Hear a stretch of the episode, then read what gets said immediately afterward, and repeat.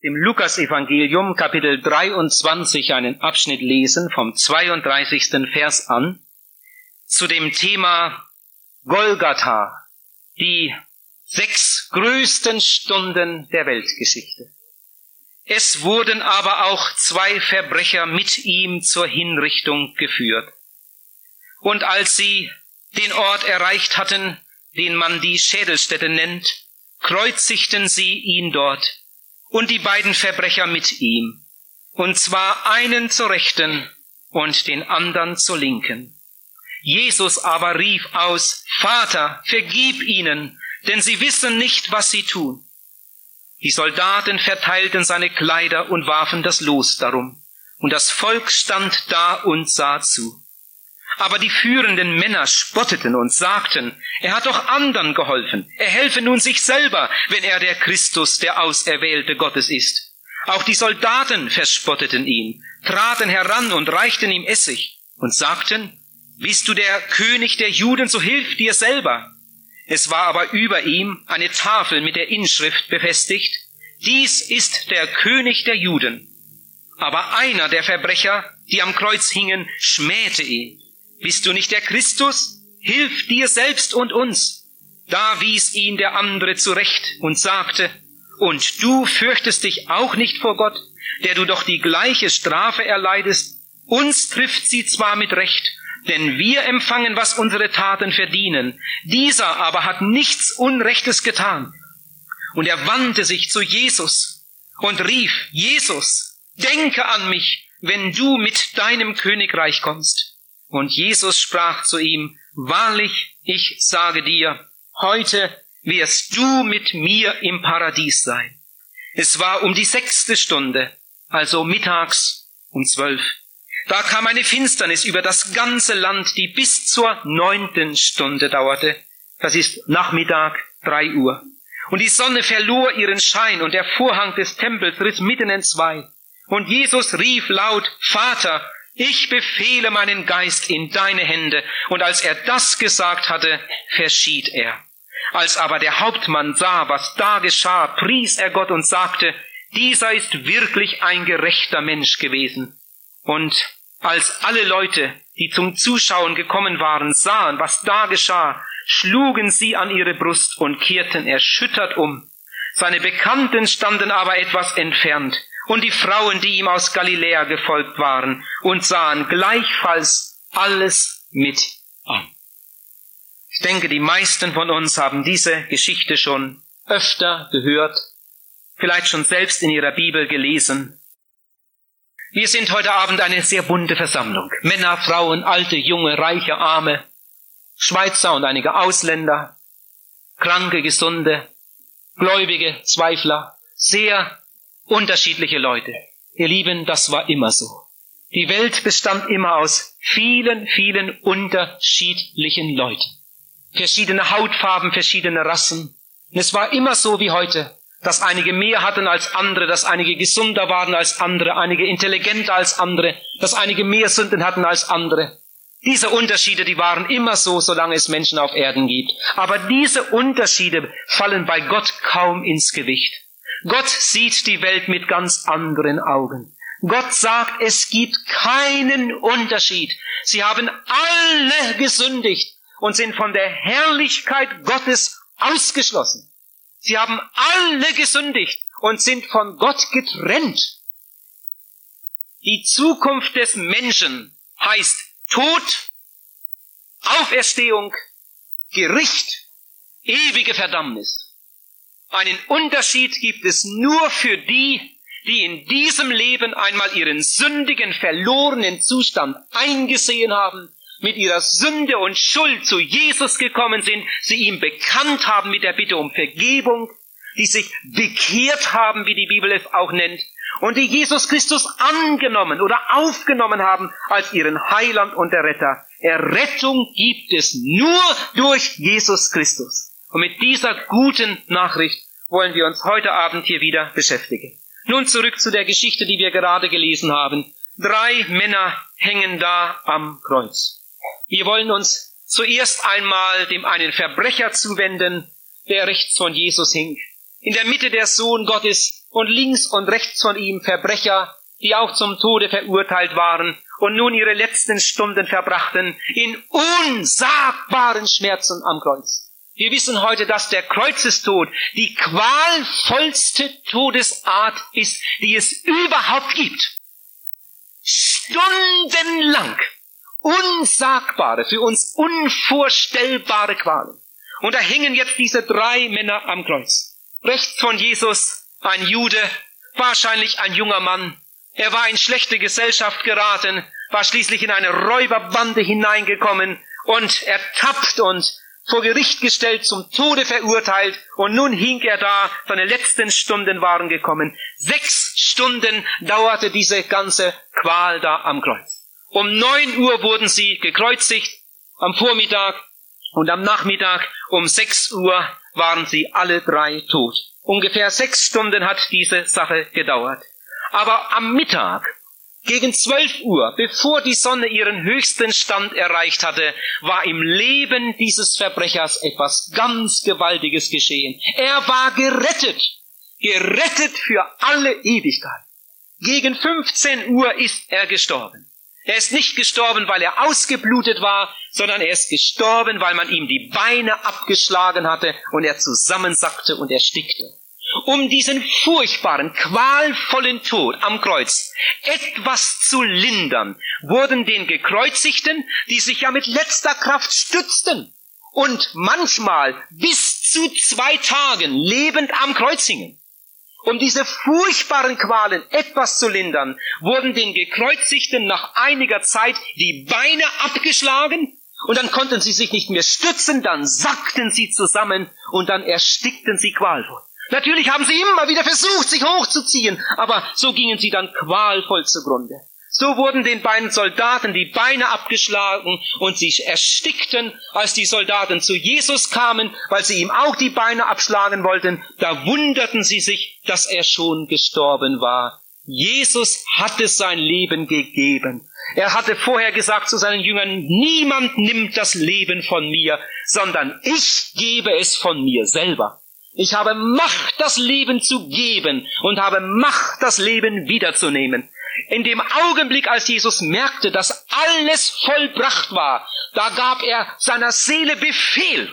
Und Jesus sagte, Vater, ich befehle meinen Geist in deine Hände. Und im nächsten Augenblick hing eine tote Hülle am Kreuz. Aber bleiben wir noch einmal bei diesem Schächer stehen, der da zur Rechten Jesu hing.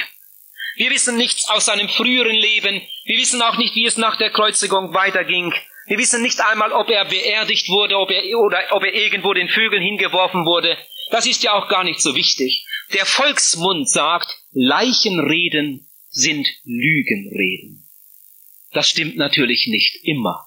Nicht jede Leichenrede ist eine Lügenrede. Aber auf dem Friedhof wird viel gelogen was da nicht alles erzählt wird über diese großartigen Leute, die da zu Grabe getragen werden. Ihr Lieben, was man einmal auf dem Friedhof über uns sagt, das ist so uninteressant. Entscheidend ist, dass wir hier, solange wir noch lebten, etwas Gutes zu hören bekommen und darauf eingehen. Ich glaube, es waren beinahe die letzten Worte, die dieser Mann so richtig mit klarem Kopf dankbar aufgenommen hatte. Jesus hatte mit diesem Mann über das Paradies geredet. Jesus hatte ihm gesagt, du wirst mit mir im Paradiese sein. Dem anderen hat er das nicht gesagt, sondern dem, der sich noch im letzten Augenblick bekehrte. Und heute Abend wollen wir uns einmal mit fünf Fragen beschäftigen. Ich habe sehr darüber nachgedacht und manches ist mir da so groß geworden und zu Herzen gegangen. Erste Frage. Wodurch wurde er gerettet? Ich stelle gerade eine Frage. Durch die Kirche? Die gab es damals noch gar nicht. Durch die allein selig machende Kirche. Auf so eine Idee sind sie erst 400 Jahre später gekommen. Durch was wurde er gerettet? Durch Maria? Maria war zwar da, die stand da unten, aber die kannte er nicht. Er hat sich nicht an Maria gewandt. Das war für ihn eine unbekannte Frau. Durch was wurde er denn gerettet? Durch die Taufe? Du, der war angenagelt. Der wurde nicht getauft, der starb ohne Taufe. Der starb ohne Abendmahl. Der starb ohne Gemeindemitgliedschaft. Durch welches Sakrament wurde er gerettet? Davon hatte der Mann noch nie etwas gehört. Durch was wurde er denn gerettet? Durch Jesus. Durch Jesus ganz allein. Und so ist es noch heute. Nur durch Jesus kann ein Mensch gerettet werden, wenn er sich persönlich im Glauben für ihn entscheidet. Und das hat er getan. Ich komme zur zweiten Frage. Wozu wurde er gerettet? Ihr Lieben, das ist eine interessante Sache. Helft man mit beim Überlegen. Wozu wurde er gerettet? Wurde er gerettet, um jetzt ein guter Jünger Jesu zu werden? Wurde er gerettet, um ein gutes Glied der Gemeinde zu werden? Wurde er gerettet, um von jetzt an ein besseres Leben zu führen und eine gute Ehe zu haben und, und seine, seine Kinder richtig zu erziehen und ein Vorbild in der Welt zu sein? Wozu wurde er gerettet? Ihr Lieben, wenn sich heute einer bekehrt, dann erwarten wir, dass er ein, ein treuer Nachfolger Jesu wird, dass er ein guter Jünger Jesu wird. Wir erwarten auch, dass er ein treues Glied der Gemeinde wird. Und wir erwarten auch, wenn er vorher bis da in der Sünde lebte, dass er von jetzt an ein anderes Leben, ein sauberes Leben lebt, dass er treu ist in der Ehe und ein guter Familienvater wird. Natürlich. Aber es geht um viel, viel mehr. Es geht nicht nur um Nachfolge, um, um Jüngerschaft, um Vorbild. Es geht um viel, viel mehr.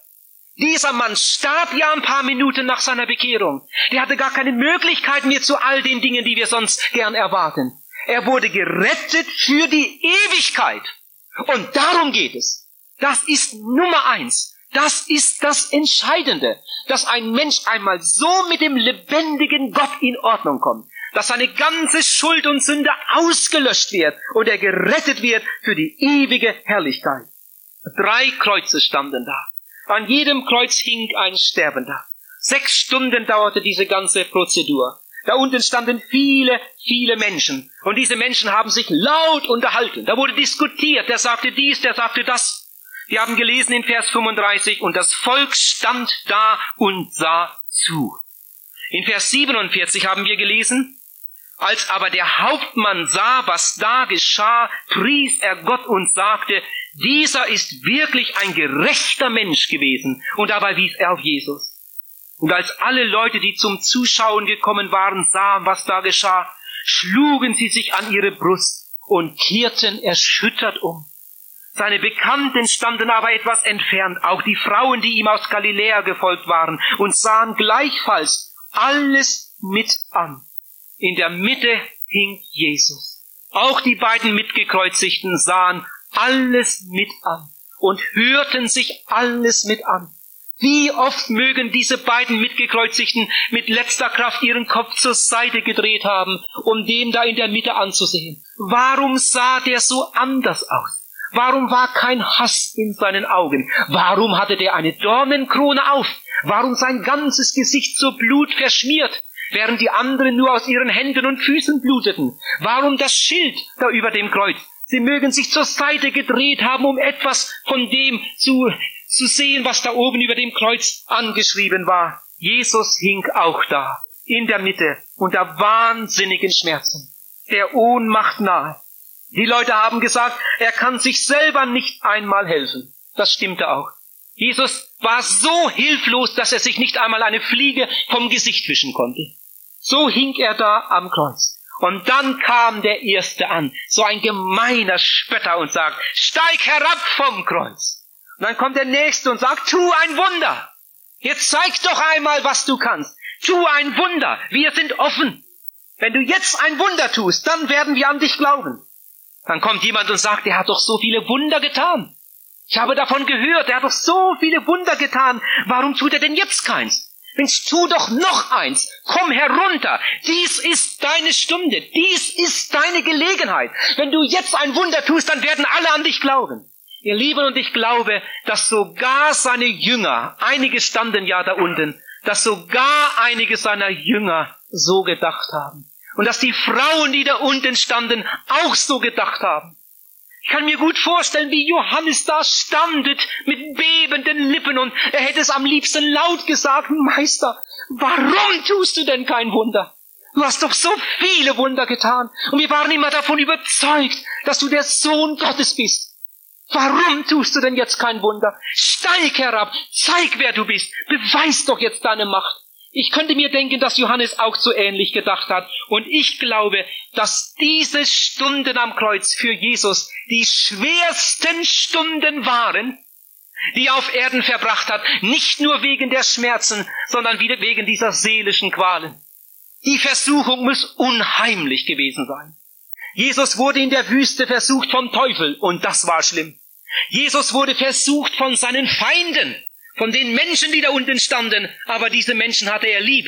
Das war schlimm. Und er wurde versucht von seinen engsten Freunden, die den Wunsch in ihrem Herzen hatten, Herr Jesus, tu doch ein Wunder, steig doch vom Kreuz, zeig doch, wer du bist. Das müssen für uns unvorstellbare Versuchungen gewesen sein. Ihr Lieben, was meint ihr? Wenn Jesus gewollt hätte, hätte er nicht vom Kreuz runtersteigen können? Ja, natürlich hätte er es gekonnt. Jesus hätte in dem Augenblick vom Kreuz herunterkommen können und hätte vor seinen Mördern gestanden und die wären alle zu Boden gefallen. Jesus hätte da auf Golgatha vor den Augen all der Feinde und Freunde in den Himmel fahren können zu seinem Vater. Das, was ein paar Tage später geschah, das hätte genauso gut auch hier auf Golgatha geschehen können. Natürlich hätte Jesus vom Kreuz kommen können. Natürlich hätte er seine Macht beweisen und vor den Augen aller in den Himmel fahren können. Aber wenn Jesus das getan hätte, dann wäre die ganze Welt ewig verloren gewesen. Und dann wäre auch Johannes ewig verloren gewesen. Dann wäre seine Mutter Maria für immer verloren gewesen. Denn ohne das Erlösungswerk von Golgatha gibt es keine Errettung. Die allermeisten Menschen sind blind für die Bibel, blind für Golgatha. Es gibt keine Erlösung ohne das Kreuz. Wir sehen das besonders bei Paulus, von dem wir vorhin schon gelesen haben. Paulus war ein Intellektueller in ganz ausgeprägter Art und Weise. Und dieser Paulus kam eines Tages nach Korinth. Dieser Verstandesmensch, dieser großartige Denker, er kam nach Korinth, in das heidnische Korinth, in das unmoralische Korinth, in das Zentrum der Weltweisen, in diese große Universitätsstadt. Und dort hat Paulus gepredigt. Und er sagt, ich habe nur eine Botschaft, die Botschaft vom Kreuz weil Paulus wusste, ohne Kreuz gibt es keine Erlösung.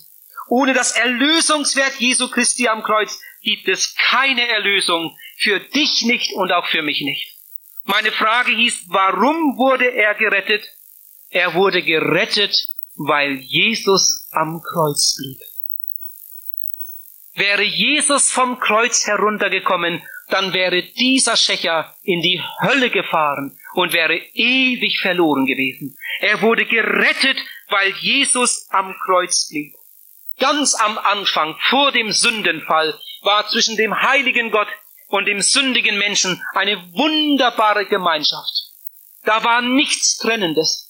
Aber dann kam der Sündenfall. Und seit dem Sündenfall ist eine Scheidewand zwischen uns und unserem Gott. Auf der einen Seite ist der heilige Gott und auf der anderen Seite der sündige, verlorene Mensch. Und wir sind alle von Gott getrennt und wir haben alle gesündigt. Wir leben alle in der Rebellion. Bis heute ist das so geblieben. Wir haben alle das Gesetz gebrochen. Wir haben alle den Tod verdient. Aber dieses Elend hat Gott gesehen. Und in seinem Erbarmen, in seiner großen Liebe hat Gott gesagt, halt! Jetzt ist genug. Ich sende meinen Sohn. Ich sende meinen Sohn in diese sündige Welt und mein Sohn wird sein Blut und sein Leben stellvertretend als Lösegeld hingeben und wir werden diese Welt retten. Und jeder, der heute bereit ist, darauf einzugehen, kann tatsächlich gerettet werden. Wenn ich an mein eigenes Leben denke, was habe ich nicht alles verkehrt gemacht? Was ist nicht alles schief gelaufen in meinem Leben. Wie oft habe ich meine Eltern belogen, ich ging noch nicht einmal zur Schule. Und so ging es dann weiter. Was haben diese meine beiden Hände nicht alles angestellt? Ich weiß nicht, wie es bei dir war. Vielleicht nicht ganz so schlimm, vielleicht sogar noch schlimmer. Lieber Zuhörer, wie oft haben deine Hände dem Teufel gedient? Deine Hände müssten da angenagelt werden. Wie oft haben deine Hände dem Teufel gedient? Deine Füße sind Sündenwege gegangen. Deine Augen sind unrein, deine Ohren sind unrein, deine Lippen sind unrein, dein Herz ist eine Mördergrube, steht in der Bibel. Von der Fußsohle bis zum Scheitel ist nichts Reines an dir, sagt Gott. Und wenn du meinst, bei dir wäre es anders, dann sagt Gott, irret euch nicht. Da ist keiner, der gerecht sei. Da ist keiner, der wirklich gut ist. Römer 3. Auch nicht ein einziger. Sie haben alle gesündigt und sind von der Herrlichkeit Gottes ausgeschlossen. Ein Dichter sagt einmal, sieh doch dein Leben an, wie du gelebt, und dann erkenne dran, was davon besteht. Wenn du nicht Jesus hast, wird dein ganzes Tun einst in der Ewigkeit in Staub und Asche ruhen. Da hängen zwei Verbrecher am Kreuz. Zuerst haben beide gespottet. Das kann man nachlesen in Matthäus 27, Vers 44. Und mit einem Mal wird der eine still, wird ganz still. Er sieht sich das an. Er hört sich das an. Er hört, wie da unten die Leute diskutieren. Er sieht die Dornenkrone und die Schrift über dem Kreuz. Und wahrscheinlich hat er lange das alles verarbeitet. Mit einem Mal öffnet er seinen Mund und weist seinen Kollegen auf der anderen Seite zurecht. Vers 40. Dann erinnert er seinen Kollegen an Gottes Gerechtigkeit und an das Gericht. Vers 40. Er gibt seine persönliche Schuld zu. Vers 41. Und damit ehrt er Jesus mit dieser Aussage. Und dann wendet er sich an Jesus. Beinahe unverständlich. Er bittet Jesus und sagt, Herr, denke an mich. Was muss da inzwischen in seinem Herzen vor sich gegangen sein? Vers 42. Und postwendend kommt die Antwort von Jesus. Jesus spricht nicht mit diesem Mann über sein verpuschtes Leben, sondern Jesus spricht mit diesem Mann über das Paradies. Und Jesus sagt zu diesem Mann, du wirst mit mir im Paradiese sein. Du wirst mit mir im Paradiese sein. Du wirst mit mir im Paradiese sein. Was für eine gewaltige Antwort aus dem Munde Jesu. Ich kann mir vorstellen, dass die Engel Gottes im Himmel erschüttert waren über das, was da unten passiert ist. Ich kann mir vorstellen, wie ein Engel dem anderen gesagt hat, jetzt begreife ich gar nicht mehr. Da unten geht alles durcheinander. Wie kann Gott das zulassen, dass sie seinen eigenen Sohn so quälen? Und jetzt sagt der Sohn Gottes zu einem Schwerverbrecher, du wirst mit mir im Paradiese sein. Jetzt, da geht doch alles durcheinander. Der hat ja nicht einmal ein Opfer gebracht. Wenn man Sündenvergebung haben will, dann muss man doch ein fehlerloses Opfertier bringen. Dann muss man doch dem Priester seine Sünden bekennen. Und dann wird das Opfer geschlachtet. Und wenn das Blut fließt, will Gott die Sünden wegnehmen. Was geschieht denn da unten? Ihr Lieben, Jesus sah tiefer. Der Schächer hatte nur einen einzigen Satz gesagt. Aber Jesus sah in sein Herz. Jesus sah die ganze Not dieses Sterbenden und seine tiefe, echte Reue und Buße. Und als der betete, Herr, denk an mich. Denk an mich, wenn du dein Königreich aufrichtest da sah Jesus sein Herz. Und ihm konnte er sagen, solche Menschen, auf solche Menschen warte ich. Auf solche Menschen wartet der Himmel, die bereit sind, ihre Sünden zuzugeben, die bereit sind, ihre Sünden zu bekennen, die bereit sind, sich zu bekehren, die bereit sind, mich als ihren Heiland und Herrn annehmen. Du wirst mit mir im Paradiese sein. Vielleicht hat schon manch einer, der diese Geschichte gehört oder selbst gelesen hat, darüber gestaunt, dass das so plötzlich ging. Ich glaube, das hätte der, Pharise der Verbrecher auch nicht gedacht. Das hatte er nicht einkalkuliert, dass so schnell eine solche Antwort von Jesus kommen würde. Aber es war die letzte Gelegenheit. Es war seine erste Gelegenheit, aber es war auch seine letzte Gelegenheit. Da war keine Zeit mehr zu verlieren. Dieser Mann konnte nicht nach Hause gehen und sagen, ich will noch mal eine Nacht darüber schlafen. Er konnte nicht sagen, ich will mir das einmal durch den Kopf gehen lassen. Es war für ihn die letzte Stunde, die letzte Gelegenheit. Ihr Lieben, es gibt auch ein zu spät. Das ist ja morgen Abend unser Thema. Es gibt auch ein zu spät. Jesus wusste, für diesen Mann sind nur noch einige Minuten da. Wenn er jetzt nicht gerettet wird, geht er ewig verloren. Und er nahm diese Gelegenheit wahr, nahm Jesus im Glauben auf und sein Leben wurde ein neues Leben. Vielleicht bist du heute Abend zum ersten Mal in deinem Leben in einer Evangelisation, vielleicht auch das letzte Mal. Vielleicht ist dies eine ganz große entscheidende Stunde für dich. Auf alle Fälle ist Jesus heute Abend da, streckt dir seine Retterhand entgegen und möchte dein Leben neu machen. Und wenn du fragst, geht denn das so schnell? Geht denn das so plötzlich? Es liegt nur an dir. Wenn du kommst, er wartet schon lange auf dich. Er streckt dir schon so lange seine rettende Hand entgegen und er wartet nur auf den Augenblick, wo du endlich deine Hand in seine Hand legst. Er hat sich schon lange für dich entschieden und er wartet darauf, dass du dich für ihn entscheidest. Manchmal sagen Leute, aber retten kann doch nur Gott und haben dabei eine ganz falsche Vorstellung. Gott hat alles getan, was er tun kann. Das Erlösungswerk ist vollbracht. Gott wartet nur darauf, dass du endlich kommst. Manchmal gibt es Leute, die schieben diese Entscheidung vor sich her und sagen, ach, ich mache das dann später mal. Das kann ich noch auf dem Krankenlager oder auf dem Sterbebett machen. Und sie wissen wahrscheinlich nicht, dass diese Geschichte die einzige Sterbebettgeschichte in der Bibel ist. Die einzige Sterbebettgeschichte in der Bibel. Pfarrer Wilhelm Busch, ein erfahrener Seelsorger, der in seinen Jahrzehnten viele, viele Menschen zum Glauben geführt hat, zur Bekehrung, zur Wiedergeburt verholfen hat. Pfarrer Wilhelm Busch hat gesagt, er hat es in seinem Leben kaum einmal erlebt, dass ein Mensch sich noch im Sterben bekehrt. Ein Mensch, der ein Leben lang, jahrzehntelang mit Gott spielt und gerade so tut, als wäre Gott ein Hampelmann, mit dem man machen kann, was man will, der soll ja nicht meinen, dass der liebe Gott uns Jahrzehnte nachläuft und so tut, als hätte er nichts gesehen. Und dann in der letzten Stunde, dann kommt er noch einmal, um unser Leben neu zu machen. Ihr Lieben, die Gnade hat ihre Zeit. Die Gnade hat ihre begrenzte Zeit. Gott ist kein Hampelmann.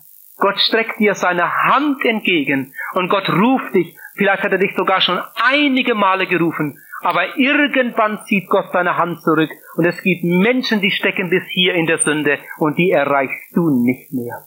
Die können die beste Predigt hören, die je gehalten wird. Die Predigt erreicht ihr Herz nicht mehr. Sie haben ihre Stunde gehabt. Für sie ist die Gnade abgelaufen, obwohl sie noch auf dieser Erde sind. Darum möchte ich euch ganz herzlich ermahnen und aufrufen, wenn du heute Abend Gottes Stimme hörst, dann öffne heute Abend ihm dein Herz. Du weißt nicht, ob du die Stimme Gottes noch einmal so hörst und ob Gott dir noch einmal eine solche Gelegenheit schenkt. Ich habe mir selbst die Frage gestellt, was hat diesen Mann eigentlich überzeugt? Er war doch gerade noch ein Spötter wie sein Kollege. Wie kommt es, dass er mit einem Mal still wird, dass er mit einmal seinen Kollegen zurechtweist und dann sogar Jesus um Gnade anfleht? Was hat ihn überzeugt? Er sah Jesus er sah die Dornenkrone. Er sah die Inschrift, dies ist der König der Juden. Er sah das Blut, das über sein Gesicht lief. Ich denke, dass Jesus einige Male auch zu ihm rüber gesehen hat.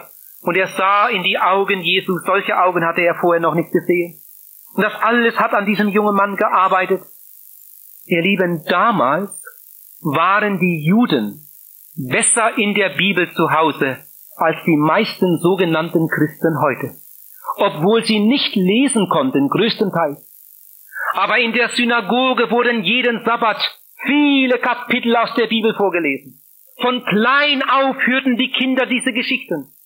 Der Familienvater war angewiesen, durchs Jahr hindurch und ganz besonders bei der Passafeier, die meist die ganze Nacht durchdauerte, seiner Familie die großen Taten Gottes zu erzählen. Es gab viele Juden damals, die ganze Kapitel des Alten Testamentes auswendig konnten. Das war ihnen eine Ehre, das Gesetz auswendig zu lernen. Und auch viele der Prophezeiungen hatten sie im Kopf. Und vielleicht hatte auch dieser Junge ein solches Zuhause gehabt, dass er in der Bibel, in den Prophezeiungen ein Stück weit zu Hause war. Und jetzt spielt sich da etwas ab vor seinen Ohren, vor seinen Augen. Hört einmal zum Beispiel diese Stelle aus Jesaja Kapitel 50, Vers 6. Da steht, ich bot meinen Rücken dar, denen, die mich schlugen. Das ist eine Prophezeiung. Das wurde Jahrhunderte vorher geschrieben. Hier in der Bibel steht als Überschrift, der Knecht Gottes im Leiden. Die meisten Juden konnten das nicht verstehen. Sie haben das oft gehört in der Synagoge, aber sie konnten das nicht verstehen. Was ist damit gemeint? Und jetzt hängt da ein Sterbender am Kreuz und erlebt das hier alles mit. Ich bot meinen Rücken da denen, die mich schlugen, und meine Wangen denen, die mich rauften. Mein Angesicht verbarg ich nicht vor Schmach und Speichel. Oder nehmen wir einmal die Bibelstelle aus Psalm 22. Da steht in Vers 16, meine Kräfte sind vertrocknet wie eine Scherbe, meine Zunge klebt mir am Gaumen, du legst mich in des Todes Staub, Hunde haben mich umgeben und der bösen Rotte hat mich umringt, sie haben meine Hände und Füße durchbohrt. Sie schauen zu mir und sehen auf mich herab. Sie teilen meine Kleider unter sich und werfen das Los um mein Gewand. In Psalm 69, Vers 22 steht, man gibt ihm Essig zu trinken.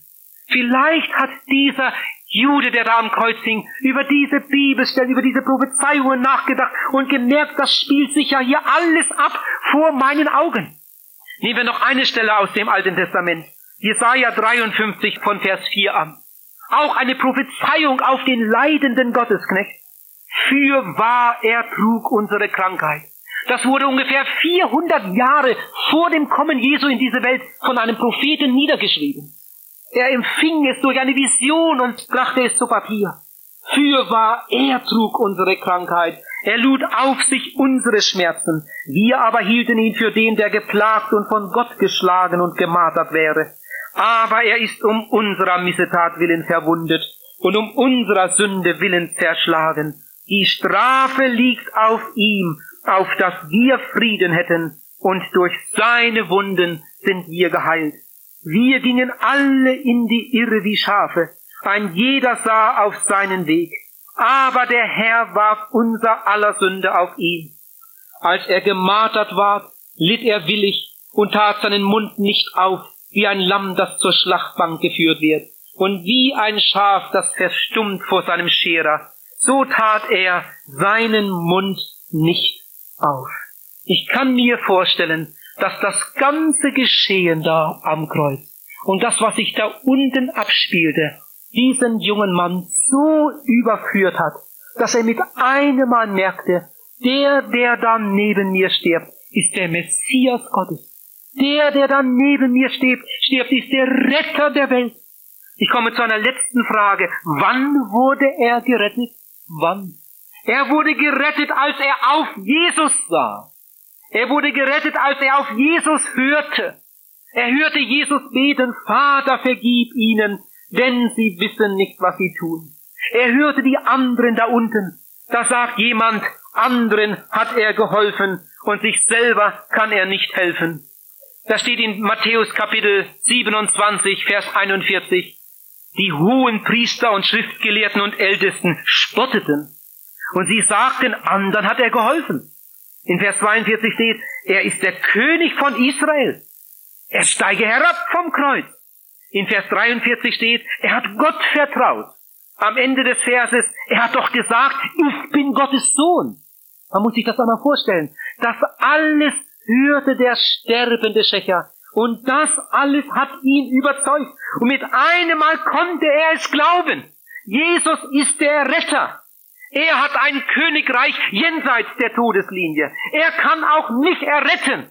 Und dann kam es über seine Lippen und er betete, Herr, denke an mich, wenn du mit deinem Königreich kommst. Herr, vergib mir, Herr, rette mich, Herr, nimm mich an. Und Jesus Christus hat ihn gerettet.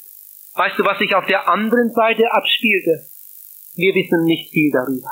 Ich kann mir gut vorstellen, wie der andere, der Schächer, der mitgekreuzigt war, wie der das alles mithörte, wie der sich an seinen Kollegen gewandt hat. Vielleicht hat er gerufen, hallo, was ist mit dir los? Bist du fromm geworden? Hast wohl Angst vor dem Sterben, was? Mein lieber Freund, weißt du nicht, wer du bist? Du bist ein Verbrecher. Du bist ein Betrüger. Du bist ein Mörder. Wir glauben überhaupt nicht, dass es einen Gott gibt. Aber wenn es einen Gott gibt, dann wird er dich bestimmt nicht annehmen. So ungefähr mag der andere gedacht haben. Vielleicht hat er sogar so geredet. Gott wird dich verdammen, wenn es einen Gott gibt. Aber Gott hat ihn nicht verdammt, sondern Gott hat ihn gerettet. Ihr Lieben, Gottes Liebe ist größer als die größte Schuld. Wenn der Mensch nur seine Sünden einsieht, seine Sünden bereut, seine Sünden bekennt und Jesus um Vergebung bittet, dann mag er der schlimmste Sünder von Europa sein oder von der ganzen Welt. Das Blut Jesu Christi macht rein von aller Sünde. Wann wurde er gerettet? War meine Frage. Er wurde gerettet im letzten Augenblick. Es war die letzte Gelegenheit. Es war die einzige Gelegenheit. Es war ganz große Eile. Er konnte nicht mehr nach Hause gehen. Es war die letzte Gelegenheit. Das wusste er. Aber das wusste auch Jesus. Und Jesus hat sein Leben neu gemacht. Lieber Zuhörer, möchte noch einmal fragen, wie denkst du über dein Leben? Mal ganz ehrlich. Wie denkst du über deine Hände? Ich weiß, Menschen kann man etwas vormachen. Wir sind von Natur alle geborene Schauspieler.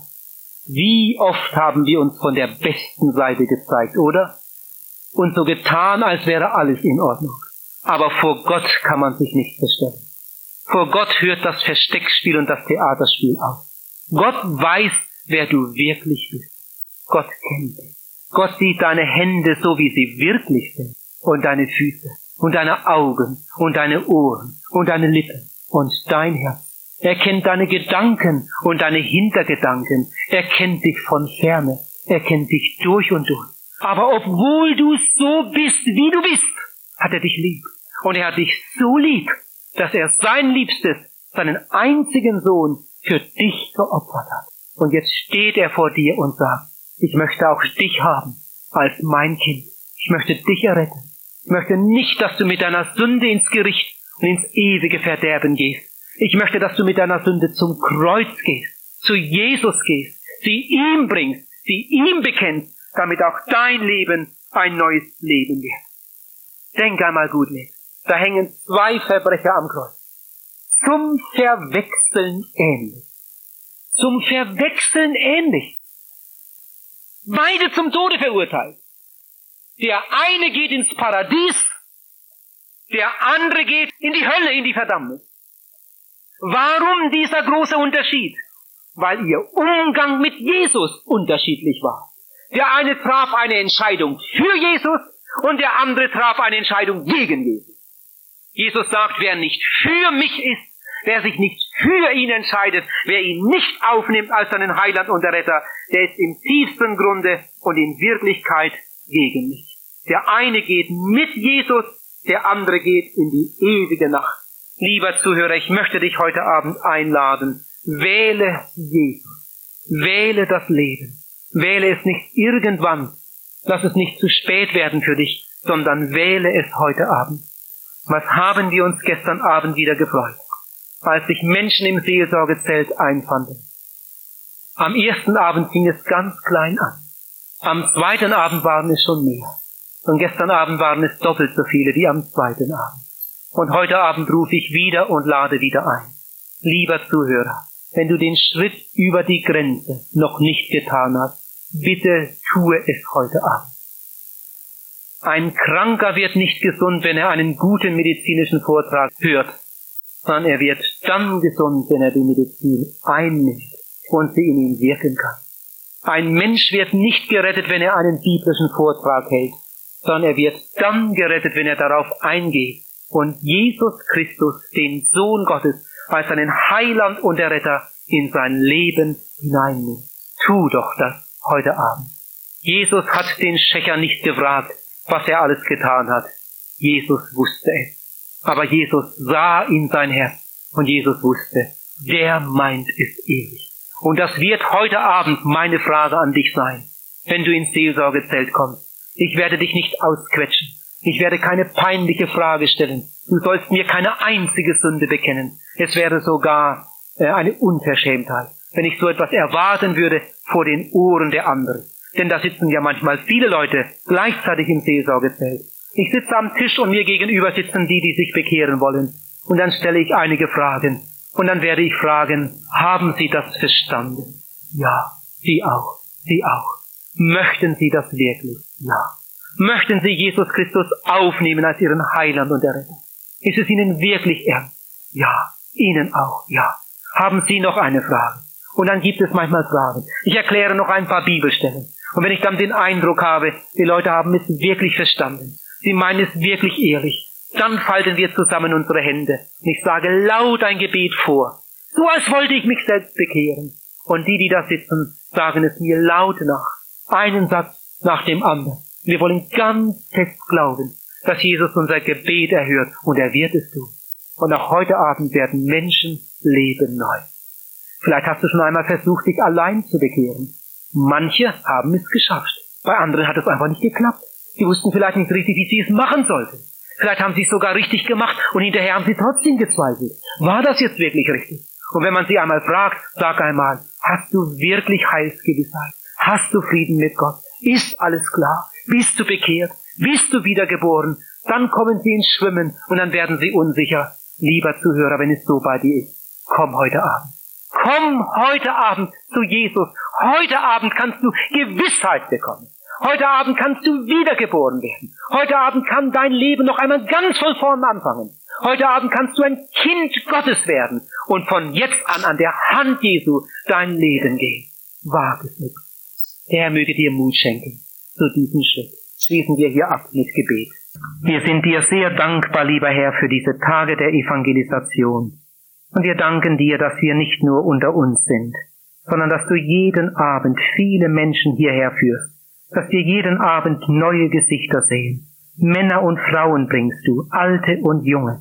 Wir danken dir, dass du durch die Dörfer gehst und dass du in diesen Tagen anklopfst bei vielen und dass du einen heiligen Zug schenkst durch deinen heiligen Geist. Wir danken dir für das, was du in den vergangenen Abenden getan hast.